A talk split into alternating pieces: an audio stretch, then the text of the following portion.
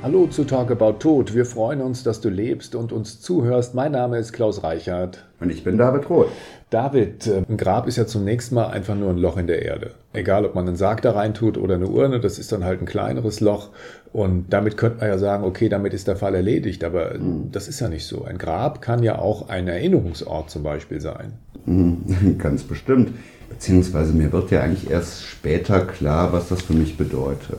Aber dann wird es ja auch erst ein Problem, wenn ich zum Beispiel kein Grab habe, dass ich nicht so einen Bezugspunkt habe. Das erleben wir ja gerade ganz viel hier bei uns am Bestattungshaus, wo wir selber diesen Friedhof betreiben, dass viele eine Baumbestattung natürlich erstmal auch als pflegefreie Grabart sehen, als Teil dieses gesamten Parks, den wir hier sehr schön versorgen. Aber dass dann so ganz zart vielleicht man mal was ablegt, doch mal das Bedürfnis hat, eine Kerze anzuzünden, in Verbindung zu sein. Und das sind so gewisse Fokalpunkte irgendwo, wo ich dann auch ganz bewusst mich mit der Beziehung zu dieser Person auseinandersetzen kann und der vielleicht mal erzählen kann, wie es mir geht, was so passiert ist, mir vielleicht vorstellen kann, dass der auch wirklich da ist, mir zuhört und mir vielleicht in irgendeiner Form auch eine Regung ermöglicht. Nun muss man ja sagen, dass wir Menschen die einzigen sind, die ihre Toten bestatten. Oder gibt es noch andere Lebewesen, die das in ähnlicher Form machen? Ich überlege gerade, aber ich glaube eigentlich nicht. Ja, es gibt diese Geschichte vom Elefantenfriedhof, aber ich glaube, das ist eher. Ja, gut, das sind so bestimmte Orte oder auch Wahlfriedhöfe oder so etwas, ja. wo Tiere vielleicht zum Sterben hingehen. Ne? Das gibt es ja vielleicht auch in anderen Kulturen, jetzt bei Indianern oder auch bei Japanern, dass es da so Wälder gibt in Japan, wo Menschen dann quasi sterben möchten und sich aus dem Alltag zurückziehen.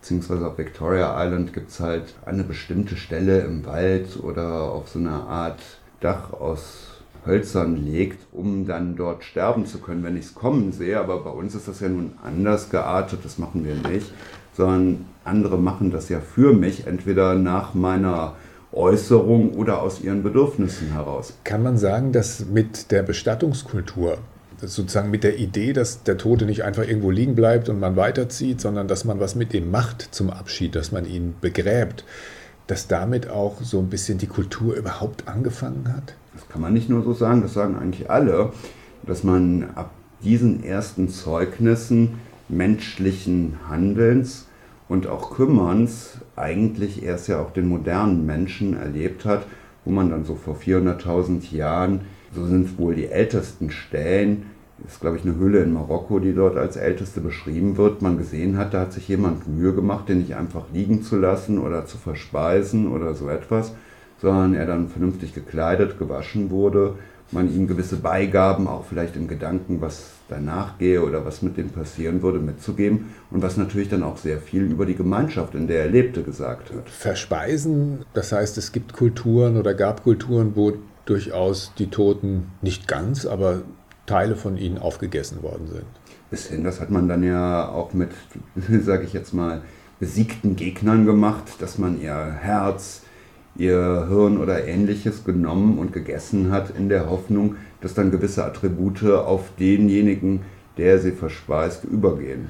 Nun gibt es in jeder Kultur, in jedem Land eine Art Bestattungskultur. Das ist durchaus unterschiedlich, wie die Menschen mit ihren Toten umgehen, aber das ist etwas, was sich auf der ganzen Welt entwickelt hat. Absolut. Also, dass Menschen dann einfach gewisse Riten und Vorstellungen haben, denen sie nachgehen bis hin, da gibt es ja dann auch Sachen, die für uns ganz fremd erscheinen, dass man ja mit seinem Verstorbenen lebt oder den auch wieder zu bestimmten Tagen aus dem Grab herausholt, bis hin Fotos macht dann mit demjenigen, sich ganz bewusst befasst und wo der Tote dann auch weiter Teil der Gemeinschaft ist, wie es auch im anderen Sinne natürlich bei uns auch teilweise ist. Man kennt das aus Bayern, da fällt es mir immer wieder auf, dass ähm, die Friedhöfe teilweise um die Kirchen mitten im, im Ort, mitten in der Stadt sind. Warum hat man irgendwann angefangen, die Friedhöfe auszulagern? Also das war eigentlich etwas, was mit der französischen Revolution begann, hier zumindest in Deutschland, wo dann halt aus hygienischen Gründen und Hygiene hat ja unbestreitbar auch unser Leben verbessert oder auch verlängert, dass man die Friedhöfe aus der Stadt herausbrachte, Früher war es ja teilweise so, dass man nicht nur um die Kirche, sondern auch in der Kirche bestattet wurde. Daher kommt dieser Begriff stinkreich, weil man halt die Verstorbenen riechen konnte in dieser Zeit. Und irgendwann hatte man keine Lust mehr auf dieses angenommene hygienische Problem, brauchte vielleicht auch in den Städten etwas mehr Raum und hat die dann, wie zum Beispiel, das sieht man sehr schön in Köln auf dem Melatenfriedhof, dann planmäßig außerhalb der Stadt angelegt, bis die Stadt natürlich auch wieder über die Friedhöfe hinweggewachsen ist. Stinkreich kommt also daher, dass man die Leute in den Kirchen irgendwie beigesetzt hat und es genau, da gemuffelt hat. In so Sarkophagen, quasi in so Steinbuchten. Ne? Sieht man in vielen alten Kirchen noch, wo dann so Platten auf dem Boden liegen, wo der Graf, der Kaufmann, der Kirchenfürst beigesetzt war und die Gebeine beigesetzt waren und natürlich nicht von Erdreich oder ähnlichem abgedeckt waren. Und dann konnte man das zumindest eine Zeit lang, konnte man das riechen. Ich glaube sogar eine ganze Zeit, ja. Nun ist es so, dass wir unsere Toten auf Friedhöfen beisetzen. Das ist gesetzlich geregelt. Das muss so sein. Das heißt, ich kann äh, einen Toten im Sarg zumindest nicht zu Hause im Garten beisetzen. Jein. Also prinzipiell schon. Heißt was? zumindest im nordrhein-westfälischen Bestattungsgesetz steht, dass die Friedhofsverwaltung einer Beisetzung außerhalb des Friedhofs zustimmen kann. Und das gilt zum Beispiel halt auch nicht nur für Urnen. Und da muss ich mich halt vorher drum gekümmert haben. Das heißt, ich muss die Möglichkeiten haben. Es gibt auch da ganz klare Regeln. Ich muss das am besten schon zur Lebzeit auch geregelt haben. Und dann muss ich natürlich auch eine Verwaltung haben, die mir das zutraut. Aber es ist ja jetzt zumindest bei Adelsfamilien nicht ungewöhnlich, dass die auf ihrem Haus und Grund diese Möglichkeit besitzen. Ja gut, aber in meinem Garten im Reihen-Eckhaus, da kann ich doch niemanden beisetzen, oder? Kommt drauf an, wie du mit deiner Verwaltung sprichst. Ne? Und ich glaube, es ist halt nicht unkomplizierter, als dein Reihen-Eckhaus zu erweitern. Und da sagen dir auch genau, was du da darfst und nicht. Und du musst natürlich auch vielleicht eine gewisse Langfristigkeit und ähnliches sicherstellen, dass das vernünftig läuft.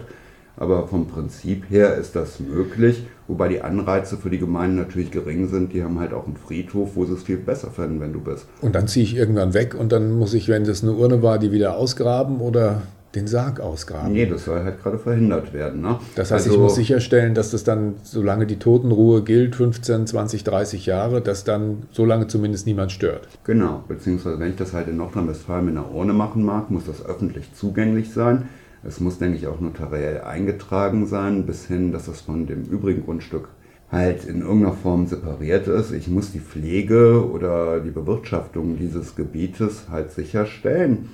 Und unter diesen Bedingungen wird das klappen.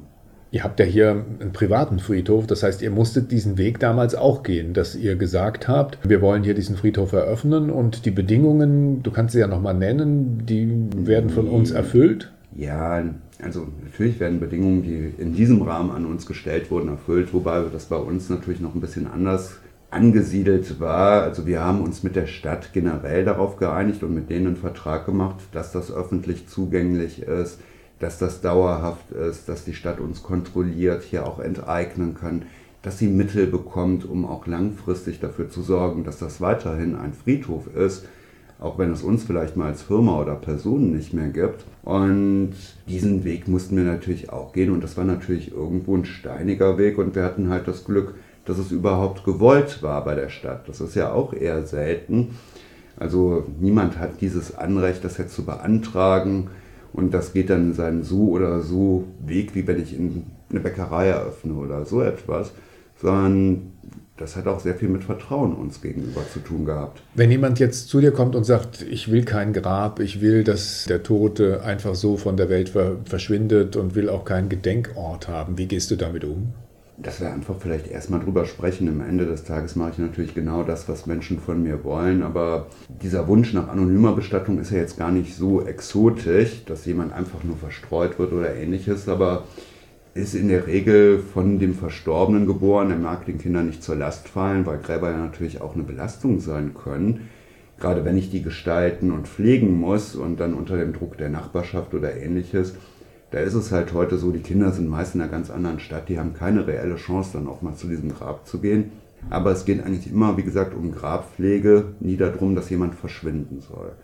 Und auf der anderen Seite sehen wir natürlich auch, wie die Auswirkung ist derjenigen, die das gemacht haben, dass Kinder einfach nicht klar damit gekommen sind, dass sie keinen Ort hatten, dass sie nicht mitgestalten können, dass ganz krasse Konflikte auf Friedhöfen entstehen, wenn dann bei einer eigentlich pflegefreien Form wie so ein Grab, wo nur eine Platte auf dem Rasen liegt, auf einmal persönliche Gegenstände oder so abgelegt werden, die nicht den Gestaltungsvorschriften entsprechen. Und da merkt man erstmal, was halt diese Bedürfnisse des Trauerns sind und wie konträr oder gegensätzlich die Bedürfnisse einer Verwaltung auf möglichst einfache Bewirtschaftung dieses Ortes sind. Was ich ein bisschen merkwürdig finde, ist, wir haben ja eingangs gesagt, dass letztendlich ähm, die Bestattungskultur vielleicht am Beginn überhaupt jeder Art von Kultur liegt und mhm. dass wir jetzt irgendwie an einem Punkt sind, wo es doch Menschen gibt, ich weiß gar nicht, wie viele das sind, die einfach nur verschwinden wollen. Das heißt, wo es überhaupt keine Gräber und keine Rituale mehr darum geben soll. Was sagt denn das über uns als Gesellschaft? Also ich glaube, das ist vielleicht eine weitere Entwicklung, dass wir für dieses Thema gar nicht mehr so viel Zeit oder Sinn haben, das aufzuwenden, dass uns die Dimensionen einfach im Alltag auch so gar nicht bewusst sind. Und dann gibt es einige, die damit sicherlich gut fahren und ein ganzer Teil, die halt, wie gesagt, nicht damit klarkommen. Und ja, ich glaube, es hat viel mit Vertrautheit einfach mit dem Thema zu tun und wie offen ich dafür auch bin, mich dem überhaupt zu stellen.